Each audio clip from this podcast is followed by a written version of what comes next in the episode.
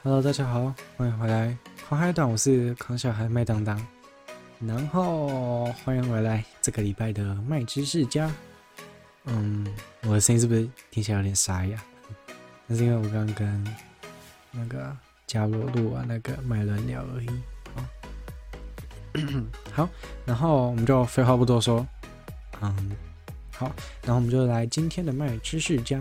今天的十分钟麦知识家呢，来跟大家分享光催化剂能量碳哦，光催化剂能减碳。好，抱歉，那个我打错字了啦。好，嗯，像是今天啊，就是这个年代啊，啊，什么讲这个年代？这个年代感觉有点老土。哈，就是现在现在我们生活的生活中。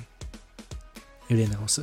现在我们生活的生活中呢，就是常常会用到许多石油的制品，像是我们可以用石油啊提炼出塑胶来做衣服，我们可以用塑胶做塑胶袋，我们可以用石油，呃，烧石油来发电，我们可以烧石油来让我们的汽车继续动。所以呢，我们生活中处处基本上与石油脱离不了关系。但是呢，石油呢就会产生，就是燃烧石油或者是提炼石油里面的东西，就会产生很多很多的二氧化碳这样子。好，这些二氧化碳呢，就会你懂的吗？就是温室气体会让那个空气中的物体，呃，不是，就是让地球的那个温度上升啊，因为太阳照下来的那个温度就是很不容易散掉。然后积累越久就越来越多，这样。好，然后呢，现在科学家呢发明出了一种化学物质，可以透过阳光来分解二氧化碳。嗯，什么意思呢？就是呢，它可以嗯把空气中啊没有要用到的二氧化碳去分解，然后转换成其他产品。举个例子来说好了，像是清洁剂呀。或者是肥料啊这种东西，好，其实呢，这种化学药剂呢，怎么讲？很早之前就有出现过，它很常就是用在可能像是汽车上面的触媒转化器啊，就是可能把那个空气中就是排废出来的那个废气，嗯、用嗯要怎么讲？就是化学反应啊，然后让它可以排出来的那个。空气比较那么没有毒素，对，不然就会影响人体的安全嘛。就是可能走在路上走一走就病倒了，就只是因为那个它排出来的空气这样。如果没有那个触媒转化器的话，好，那这种的话呢，也是用到同样的道理。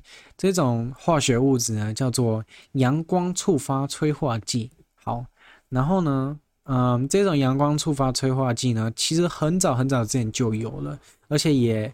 嗯，要怎么讲？被用在生活中，但是呢，嗯，就是它的前几代产品呢，只能把阳光中的那个叫做什么？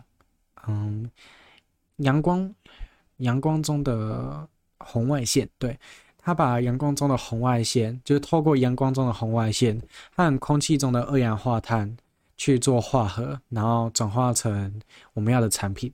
原本就只能这样子。但是呢，现在科技有嗯较新的突破，它有办法呢，就是除了太空中的红，哎哎，我刚刚讲错，是紫外线，不是红外线。好，它有办法呢，不透过太阳中的紫外线，就可以嗯让这一些化学成分跟空气中不要的二氧化碳产生反应。为什么呢？因为呢，嗯。就是要怎么讲？最近可能以后可能会发生的突破，反正就是最近啦。好，嗯，最近呢，他们成功进步到只需要用那个空气，就是阳光中里面的可见光呢，就可以来产生化学反应的。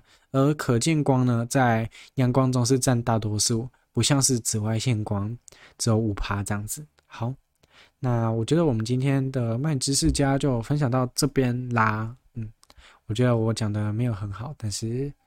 就慢慢加油吧，好，那我们就下期再见了，如果喜欢我的 package 也可以在下面给我个五星好评，或者是留言告诉我，因为我想要听到你们想要听的有趣内容，就这样子啦。好。